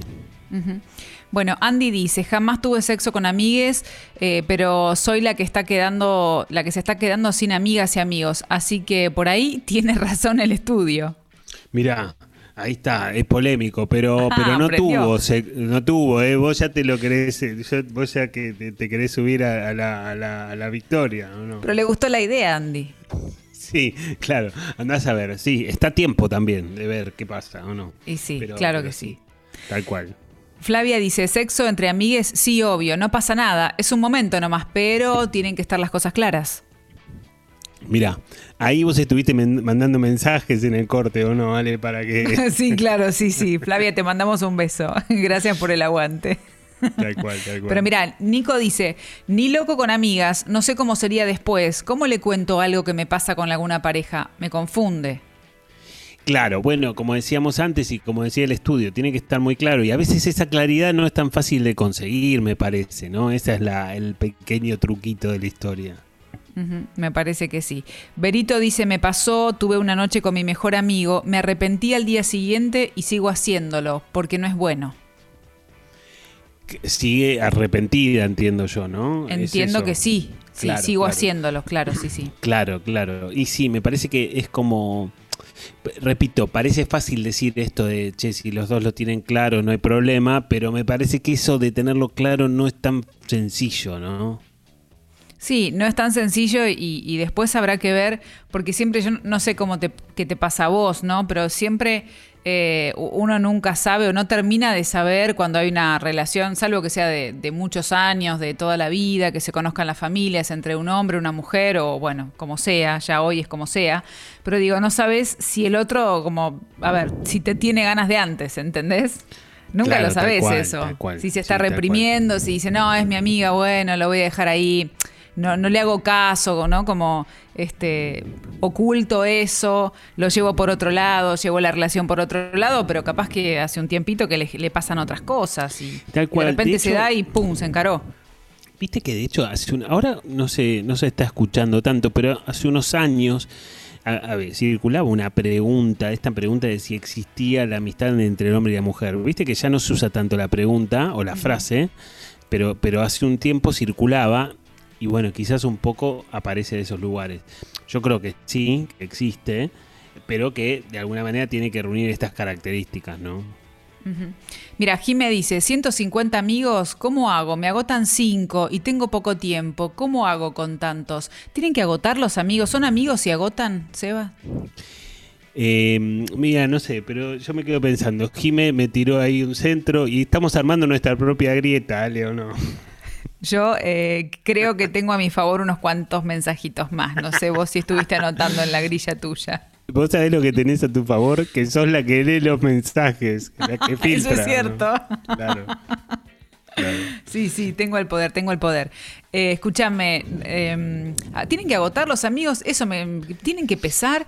Me hace ruido esa palabra. Sí, yo, yo creo que no, yo creo que no. Yo creo que que todo lo contrario, Ale, porque viste que antes hablábamos un poco como de las, de las características de, de, una amistad sana, de una amistad verdadera.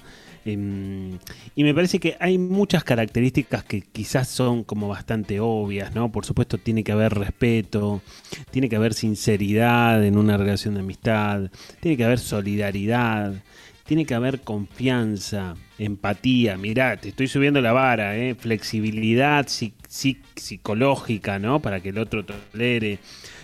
Tolerancia, digamos. El otro no nos tiene que juzgar y nos tiene que aceptar como somos. Pero por sobre todas las cosas, sale yo creo que una amistad que tiene que ver con lo contrario, a que te pese, en una amistad el factor fundamental que tiene que existir, y, quizás está bueno poder medir todas tus amistades con este parámetro que yo te voy a plantear, que es un parámetro general, que es la posibilidad de sentir que con esa persona vos sos quien sos que sos completamente auténtica, que no tenés que tener ninguna postura, que no tenés que tener ninguna posición, ni tenés que tener ninguna opinión particular, porque si no el otro se va a enojar o porque... Digo, si vos sentís vos tenés una amiga o un amigo en donde vos podés sentir que sos auténtica 100%, que no tenés que adoptar ninguna postura determinada, ninguna posición tal y no sé qué, entonces yo creo que ese es el parámetro más importante de todos. Y está bueno pensar a las amistades tuyas, a las mías y a las de los oyentes en este momento, a partir de ese parámetro, ¿no? Con quién realmente te sentís que sos Alejandra auténtica, Sebastián auténtico, Germán auténtico, el que sea, me parece que está bueno pensar un poco ese parámetro, ¿no? Como si sentís que, que podés ser quien sos, bueno, entonces ese o esa es un amigo o una amiga, ¿no? Bueno, me, estás haciendo pensar y repensar un montón. Me, estoy paseando por todas mis relaciones de amistad a ver qué tal me siento. Igual no lo voy a hacer ahora en vivo, pero te digo que me quedo pensando y maquinando para después del programa. Y quizás quien te dice que no sea un temita para terapia personal. Mira, Sí. ¿Sabes qué cual. pensaba? También se va. Perdón, Ale, si lo haces en vivo se hace, se arma quilombo, ¿o ¿no? Evidentemente, ¿o no? Sí, Si sí, sí, se arma así, quilombo. este Tengo amigas sí, que este escuchan no. el programa, aparte. Claro, por eso, por eso. Sí, sí, sí. Les mando un besito enorme, muy, muy, muy, muy grande. Eh, para que si no me olvido lo que te iba a decir. No, pensaba, vos sabés que eh, uno, uno puede esperar lo mismo de, de las amistades que lo que uno da. Te voy a decir una cosa, mi viejo cuando éramos muy chicos siempre nos decía, ustedes den lo mejor de ustedes, pero no esperen que los demás les den lo mejor, no estén esperando lo mismo. Sin embargo, ustedes den lo mejor de ustedes como amigos, como pareja, pero no esperen lo mismo. Uno tiene que, que tener una vara, digamos, si yo te brindo una amistad y te doy por completo mi, mi, mi sinceridad, mi, mi escucha, mi estado presente en cuanto pueda, por supuesto, y todo lo que requiere de una amistad eh, genuina y noble y linda, ahora tengo que exigir lo mismo o si es una amistad buena, no tengo que exigirle algo que quizás la otra persona no le sale.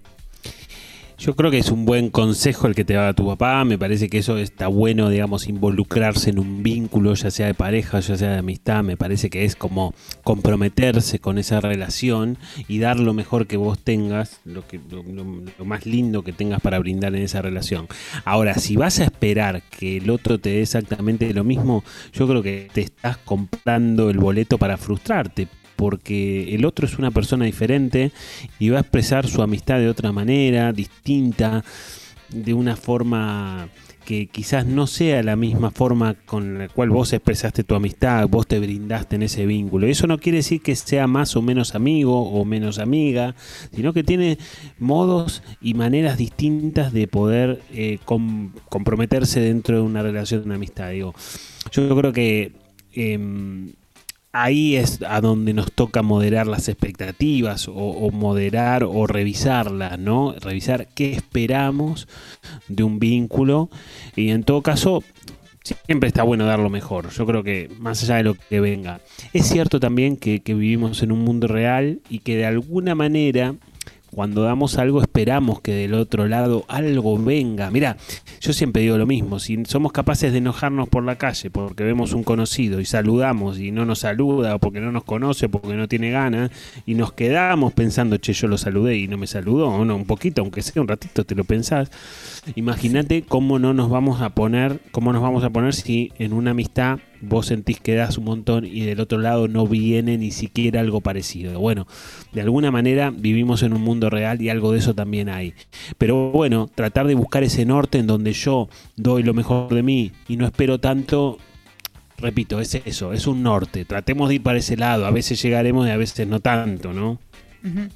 Y, y también estaba pensando, y a ver qué te parece a vos, qué opinas con esto, porque viste que eh, hay personas, hay amistades que de repente se entregan a un, vínculo de amistad, lo cual está bien, eh, pero es, vos, vos decías al principio, ¿no? Es eh, incondicionalidad pura y es a cualquier hora, en cualquier momento, si estoy trabajando no importa, y te voy a llamar y voy a ir, y es como que te muestran que en cualquier momento van a estar ahí para vos y, y después, si uno, digamos, si la otra persona no tiene, no corresponde a eso de todo el tiempo, todo el día, los 365 días, por más que esté con mi familia, con mi pareja, con mis hijos, eh, si no estoy para responderte al, toque, eh, se sienten como defraudados porque o se ofenden como diciendo, bueno, yo cada vez que vos me llamas, no sé, si es a las 4 de la mañana estoy, si es a las 7 de la tarde estoy, si es- y vos un domingo al mediodía no me respondés porque estás comiendo con tu familia.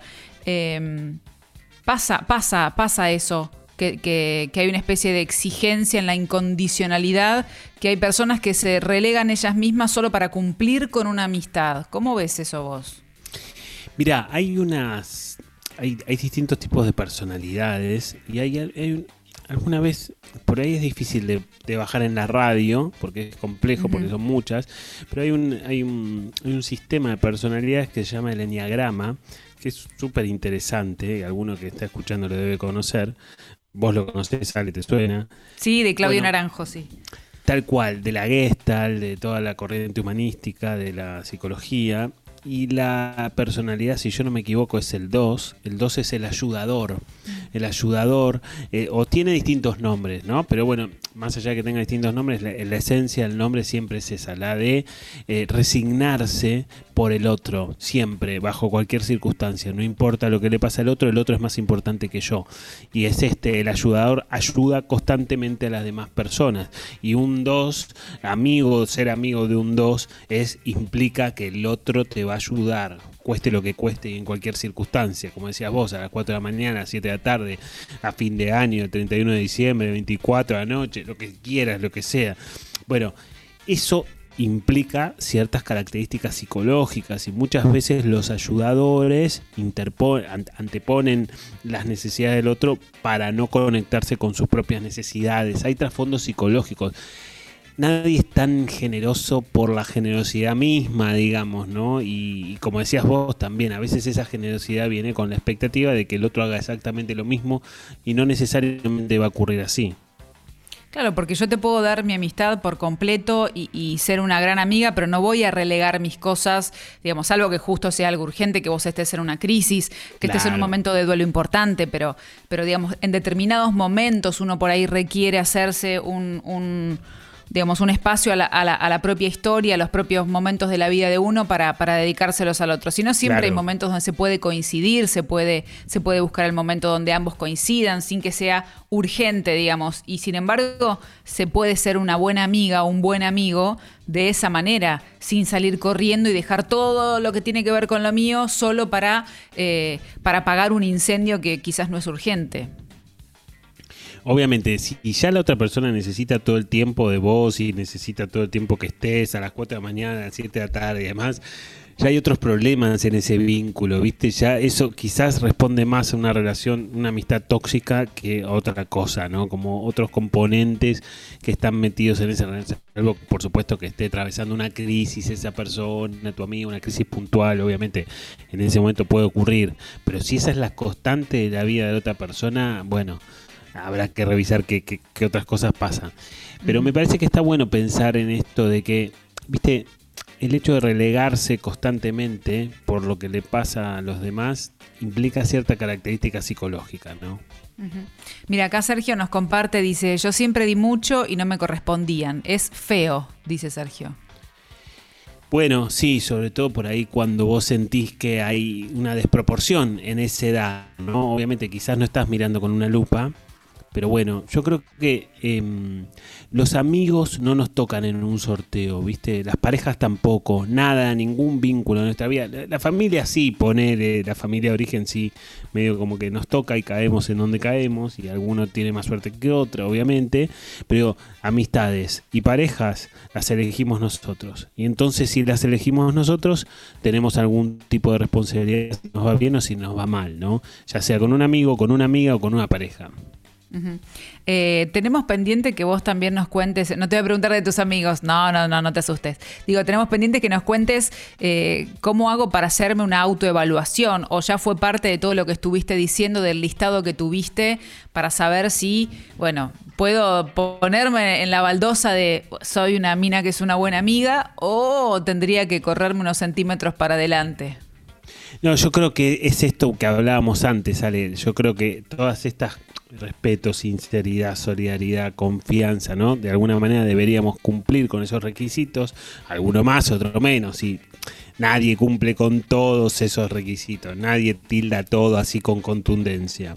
Pero el requisito más importante es poder pensar si nuestros amigos sienten que pueden ser ellos mismos cuando están con nosotros, ¿no? Creo que ese es la figurita difícil del álbum, pero de alguna manera es la figurita difícil porque engloba todos los otros, ¿no? Engloba todas las otras características, ¿no? Entonces, si el otro puede ser quien realmente es, entonces será porque yo lo respeto, porque yo soy sincero con él, porque yo soy solidario, porque yo tengo confianza en él, o porque el otro puede tener confianza en mí, porque yo soy empático y puedo comprenderlo, porque soy flexible y porque soy tolerante y lo acepto tal cual es, con sus virtudes y con sus defectos.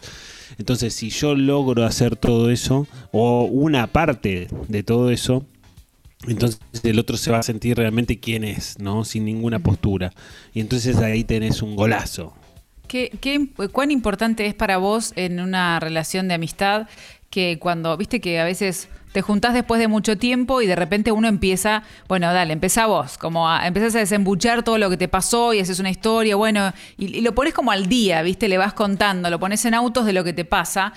Y, y Viste que existe, eh, ayúdame vos, Eva, a saber si tiene un nombre o algo así, el que interrumpe constantemente, el, el, que por ahí todo el tiempo de lo que vos le contaste tiene que ir diciendo algo, como si, como si tuviese la necesidad de ir aportándote o comentándote o dándole tu opinión o, juzgando la situación, cuando uno simplemente relata lo que sucede, a veces eh, es difícil cerrar la boquita, abrir el oído y escuchar a que esa persona te cuente, te relate y después en tal caso uno, bueno, puede dar su opinión, porque no siempre uno está queriendo que te digan, te den un sermón de lo que hiciste bien o hiciste mal cuando se lo contás a un amigo. Tal cual, y yo creo que eso es saber escuchar, Ale. Saber escuchar es saber dejarle el espacio al otro para que cuente lo que tenga que contar y no andar interrumpiendo con cosas, a menos que venga muy al caso, ¿no? A, vengo, a menos que tenga realmente algo que ver y entonces yo creo que le voy a sumar. Pero lo que vos estás diciendo me parece que es más como más narcisista, ¿no? Entonces vos me estás contando una cosa, uy, a mí me pasó lo mismo o peor. Entonces después contás otra cosa en el trabajo, a mí me pasó lo mismo, igual o peor, ¿no? Digo, que lo iguala o lo empeora o lo mejora, lo que sea, ¿no? Digo, bueno. Es agotador eso, ya no te dan ganas de contar más nada. Eso es agotador y es tóxico también, ¿eh? Y es tóxico. Y, y, y, me parece que, porque de alguna manera, si vos estás contando algo o si necesitas, necesitas que el otro te escuche y no te escucha porque cada cosa que vas contando, el otro te va contando que a él le pasó lo mismo, igual o peor, entonces, de esa conversación, en, en, cuanto a la necesidad que vos tenías de hablar, quizás terminás medio intoxicada. Y está bueno también pensar que si nosotros sentimos que estamos en un vínculo así, también podemos pensar en que ese vínculo se puede terminar. ¿Qué vas a hacer? Obviamente no quiere decir que no sea doloroso. No estoy hablando de una charla, por supuesto, ¿no? No es por una charla, no es por una tarde. Pero si yo me doy cuenta con el paso del tiempo que me manejo en una relación de ese tipo, bueno, entonces estará bueno poder repensarlo, ¿no? Digo, poder eh, repensar. Digo, yo, los, los, vínculos tienen que tener contenido, siempre digo lo mismo. Tenemos que rellenar esos contenidos con cosas concretas y los amigos no están ex, exentos de esto. También, como yo como amigo y mis amigos y mis amigas tienen que generar la misma sensación de de que están ahí por algo y yo estoy ahí por algo en la vida de ellos, pero por algo que es más bueno que malo, ¿no? En general. Buenísimo. Eh, Sebas, ya casi que estamos entrando en la última media hora de modoterapia, así que en un ratito vamos a seguir con los mensajes, vamos a seguir hablando de, la amistad, pero te vamos a contar que si escuchas el programa y alguno de todos estos temas que tratamos te incitan a comenzar terapia, está muy bueno, te va a ayudar y a pesar de la pandemia y la distancia, podés empezar de manera remota, porque Seba tiene un equipo de profesionales que están preparados, listos para ayudarte. ¿Cómo tenés que hacer para contactarte? Mira qué fácil que es. Mandas un mail a equipo gmail.com equipo gmail.com y Seba te hace la entrevista de admisión. Sí, Ale, yo hago la entrevista de admisión y también hago el seguimiento de los casos. Yo, vamos teniendo reuniones periódicas con los terapeutas en donde vamos charlando sobre tal persona, tal otra, y a partir de ahí seguimos la evolución de cada caso. Y está bueno también porque ahí también completamos un proceso. Y al mismo tiempo, ¿sabes que En las admisiones yo siempre le pido a la persona que va a empezar la terapia que me mande un mensaje más adelante para ver cómo va. Si va bien, si va mal, si va más o menos. Y está bueno también, ¿no? Porque hay un feedback que es súper interesante también. Porque puedo tener el feedback del terapeuta que puede ser valioso, etcétera, etcétera. Pero también está bueno ver del otro lado cómo va la cosa. Y, y está buenísimo también, Ale, a mí lo que me, me deja muy tranquilo es que todas estas cosas que decimos en la radio, después en el momento de la admisión, las digo de vuelta, ¿viste? Pido el, el mensaje, tal cual, ¿viste? Todas las mismas cosas. Creo que es bastante transparente y eso me pone contento, por lo menos. Si venís a tomar el 60, está de paro. ¿eh? Pero la puta que nos parió, loco, la concha. Tranquilo, no dejes que la semana empiece así. Modo Terapia. Psicología al alcance de la radio. Lunes de 19 a 21 por Congo FM. Ponete en modo terapia.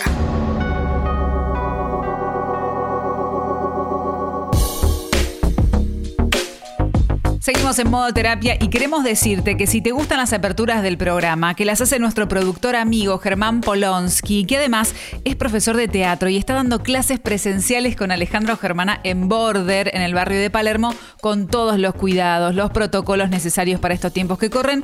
Mira, ¿cómo tenés que hacer? Si vos querés estudiar teatro con ellos, mira qué fácil que es, porque tenés que enviar un mail a escuela.border.com.ar y ellos se van a comunicar con vos para coordinar una entrevista y todo el detalle del curso, la técnica que enseñan, todo lo que querés saber, lo mandás a este mail y ellos te responden escuela.border.com.ar. Ya sabes, no lo cuelgues más y empezá a estudiar teatro ahora con estos dos genios, Sebas. Sí, y además de eso es mi amigo personal, Germán Polonsky, y es un amigo que me hice grande, ¿eh? Vos sabés que yo lo conocí en el Teatro Border, cuando estábamos empezando a armar eh, terapia en escena. Y ahí dije, che, qué macanudo este pibe. La verdad que me cae re bien, labura bien, súper profesional, pegamos muy buena onda. Lo único, lo único, el único problemita. el A ver único- qué hay ahí. Ya me imagino por dónde viene la cosa, pero dale, dale, porque los conozco a los dos. la- la- la el único defecto es que es hincha de Racing. Pero bueno, La pucha. ¿Qué vas a hacer? ¿Qué vas a hacer? Él sabía que yo iba a decir esto, no puedo no decirlo. Y él opina lo mismo de mí, así que estamos a mano, ¿no? Sí, el primero te hizo corazón, yo voy a contar que, que le estamos viendo la cara, te, te hizo un corazoncito de amor cuando empezaste a hablar de la relación de amistad y después te hizo un pulgar para abajo cuando mencionaste el fútbol porque ahí no coinciden. No, ahí hay diferencias irreparables. irreparables. Bueno, son amigos, amigos laborales, ¿no? Eh, que también surgen en, en- la vida. Uno muchas veces, eh, a veces he tenido buenos compañeros, si tenés buena suerte de tener buenos compañeros, pero, pero hay muchos casos que hay personas que se han hecho, porque compartís mucho tiempo, compartís no solamente una instancia de trabajo, sino que muchas veces el trabajo uno también va contando cositas, si lo tenés en la oficina, al lado, te vas contando lo que pasó, che, y cómo va, y empezás a conocer los gustos. Y así un día fuiste a tomar algo, otro día te invitó al cumpleaños y conociste a su pareja, a su familia, y están buenas las relaciones también de amistad que se dan en el trabajo. Es verdad, Ale, pero después, si vos no lográs, porque puede ser que vos dejes de trabajar en ese lugar o dejes de tener ese compañero o esa compañera de trabajo, y, si vos no lográs reinventar o como decíamos técnicamente esto de renegociar un poco el contrato, encontrar un nuevo motivo, quizás esa amistad se vaya debilitando, digamos, ¿no? Porque pierde la cotidianidad y porque nos llevamos muy bien, pero el motivo central es que trabajamos juntos. Si el vínculo, hay un montón de, mo- de, de- de- de amistades que logran pasar, saltar esa barrera y seguir siendo amigos a pesar de no seguir trabajando juntos. Muchos otros no. Al perder esa cotidianidad laboral se pierde la relación. Pero bueno, forma parte de eso. Será un desafío en todo caso para las dos partes de esa amistad laboral que logren trascender ese trabajo, ¿no? Y como pasa siempre en los vínculos, sale, por más que uno solo quiera, viste, no alcanzan, no terminan de alcanzar. Si el otro no es quiere como el tampoco. tango, ¿no? Se baila de a dos, sí o sí. Exactamente, exactamente. Y entonces Y se si puede, uno- se puede con la distancia, Seba, por distancia física, digo, ¿no? En este caso, eh, uno está en un país, otro está en otro país.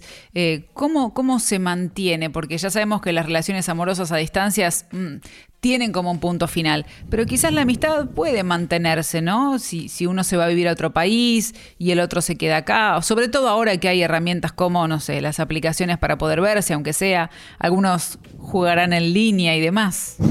Sí, herramientas como la PlayStation, decís. ¿o Por no? ejemplo. ¿No? Claro, sí, yo creo que sí. Yo creo que una amistad es más fácil porque una pareja necesita el contacto físico, sí o sí. Una pareja necesita tocarse, acercarse, darse besos, etcétera.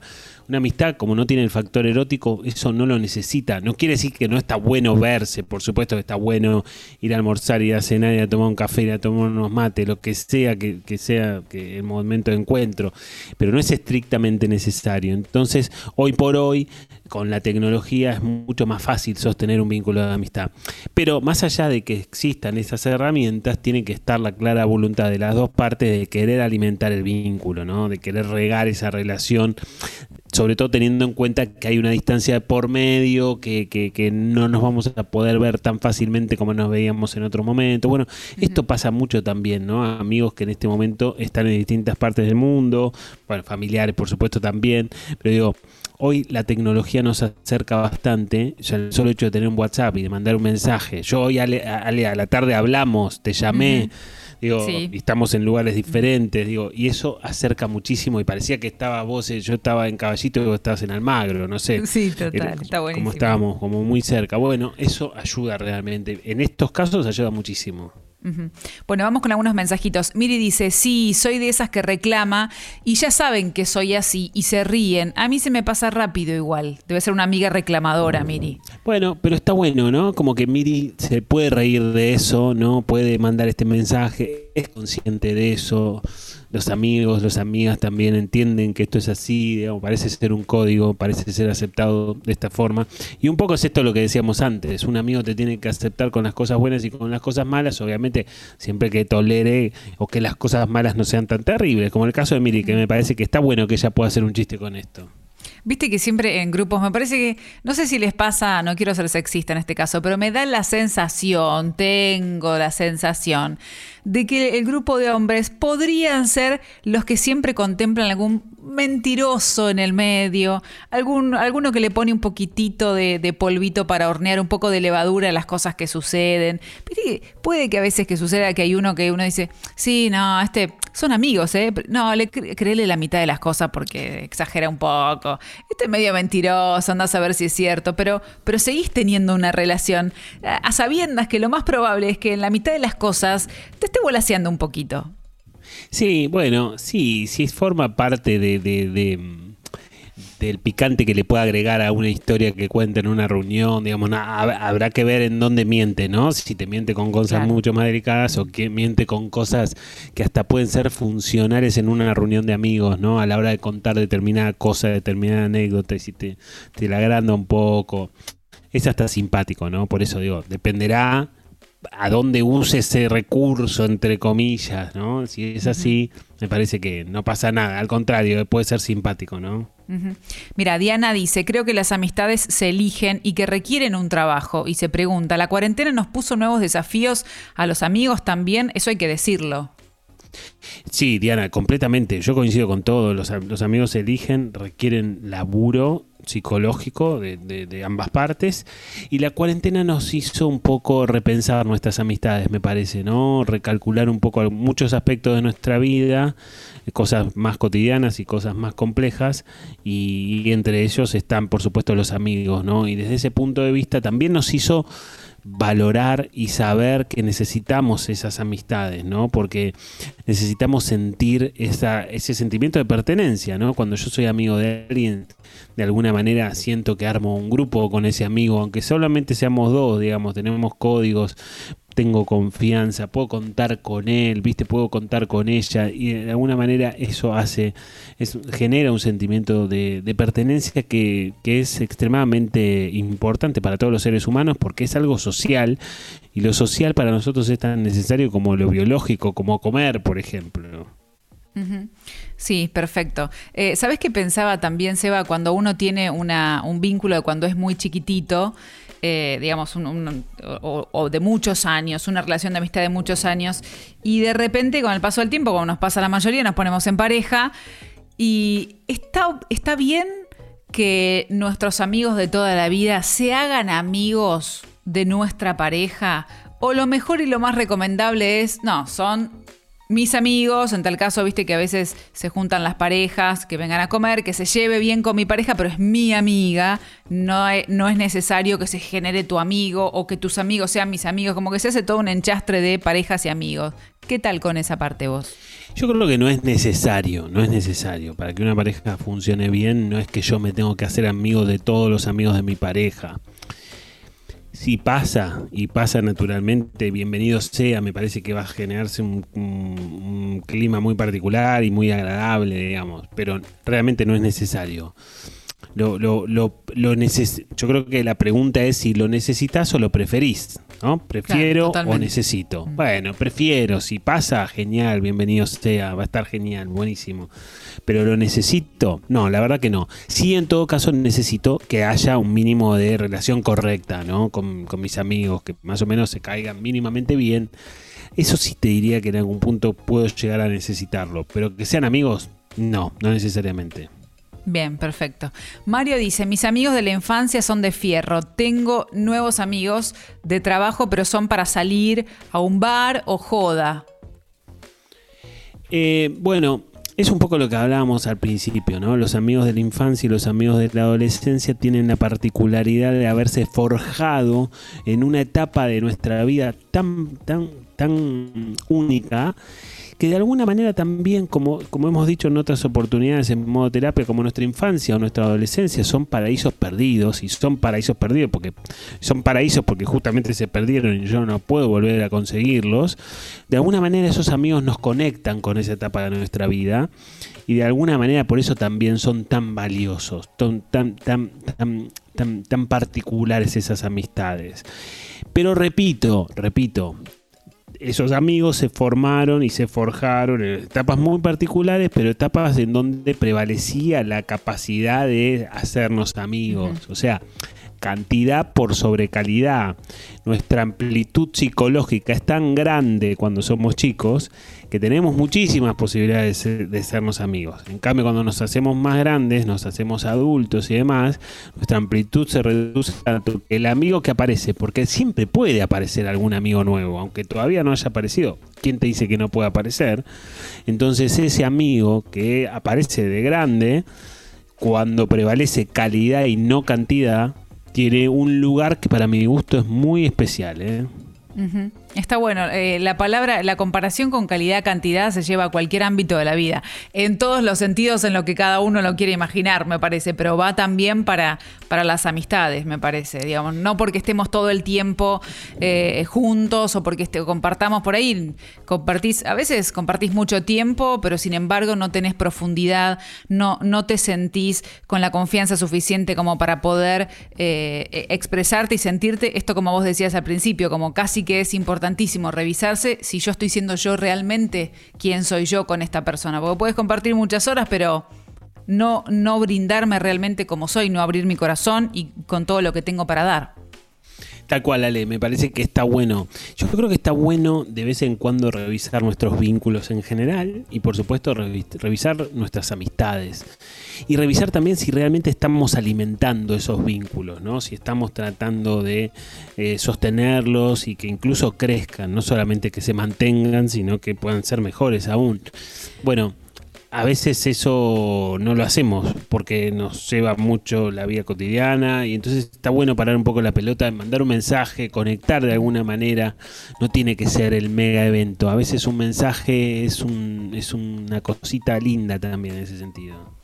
Sí, pensaba que se mencionó, algunos de los oyentes ya lo dijeron, pero la pandemia y, toda la distancia, esto de no poder juntarse, de, de no poder hacer, de no tener quizás los encuentros que teníamos antes también frizó un poquito algunas, algunas relaciones de amistad. Que está bien, vos decís, bueno, por ahí, por ahí no tiene que ser el gran plan, con un mensajito es suficiente, o cómo te, qué tal estuvo esta semana, o cómo te fue con tal entrevista que tenías. Quizás con eso solo era suficiente, pero, pero no sé, quizás me pareció que escucharon varios mensajes que la pandemia hizo algunos toquecitos en las relaciones de amistad. Tuvo como una especie de participación importante estos últimos casi dos años que tenemos de pandemia.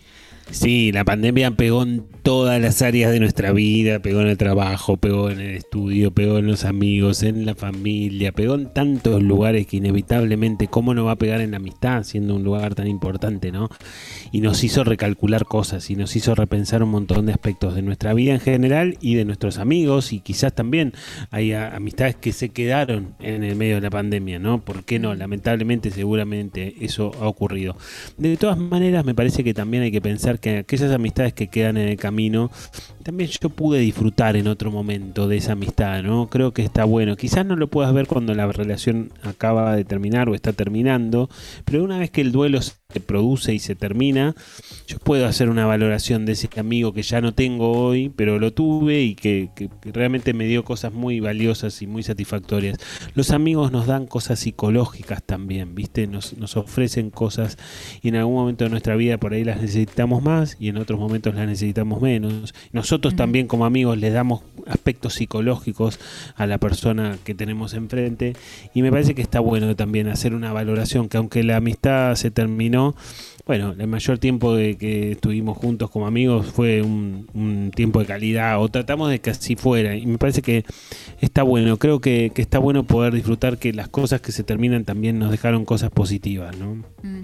Y, es lindo, digamos, eh, es muy bonito más allá de que uno eh, todo el tiempo está hablando así, de las amistades, de, lo importante que es, pero de repente frenar un poquito y darle el valor que, que, esto que vos estabas diciendo, ¿no? El valor que tienen para nosotros desde lo emocional, desde lo sentimental.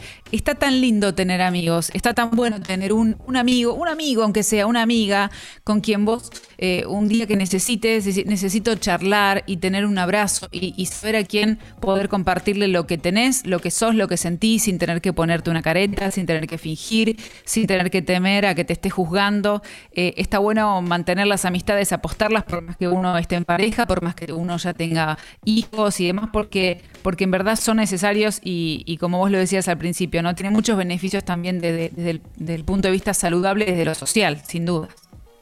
Tal cual, Ale, eso ya suena como una especie de balance de tu parte, ¿no? Como, como una especie de, de resumen de cosas que estuvimos charlando hoy en este modo terapia, ¿no?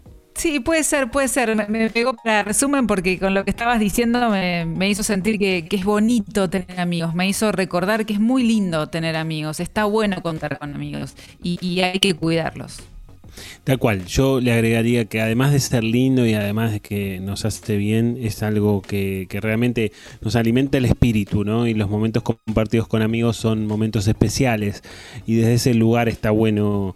Eh, entenderlo y, darle el lugar que se merecen a los amigos, ¿no? A veces será más, a veces será menos, pero sostener eso y, valorar el esfuerzo que los amigos hacen para sostener nuestra amistad y el, esfuerzo que tenemos que hacer nosotros para que, bueno, también podamos seguir siendo amigos de nuestros amigos. Em, realmente la vida sin amigos sería otra, distinta, como dice Germán, ¿no? Sí, yo sé que ya hice casi mi conclusión, pero puedo agregar una cosita más que se me acaba de ocurrir, porque si nos estás escuchando ahora en vivo o si nos escuchás por Spotify, que te agradecemos y está buenísimo y gracias por eso, dale me gusta y seguinos.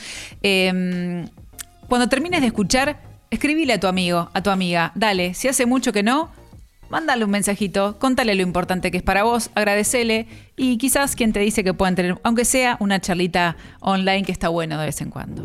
Está bueno, y de paso recomendarle hemoterapia, decirle, che, ¿sabés que te mandé este mensaje porque escuché este programa que está buenísimo? Obvio que sí, claro. Y está bueno pensarlo de esa forma. Y este programa que nos hace tan felices de hacer eh, está producido por Germán Polonsky, que es nuestro entusiasta, es un gran actor, director de teatro, productor de este programa, hace los radioteatros que te hacen reír y demás. Bueno, los hace Germán y, se entusiasma fácilmente con cualquier cosa. Eh, y es su faceta principal de personalidad. En la operación hoy no estuvo Sucho porque estuvo ausente con aviso y lo reemplazó con mucha categoría Guido Almirón, que es eh, la persona que Sucho dejó a cargo de este programa, de la operación que hizo que las cosas funcionaran hoy. Eh, le mandamos un saludo y lo esperamos el lunes que viene a Sucho. Mañana es el cumpleaños de Sucho, les aviso para que le quiera mandar un mensaje para saludarlo, que está bueno. Paso el aviso.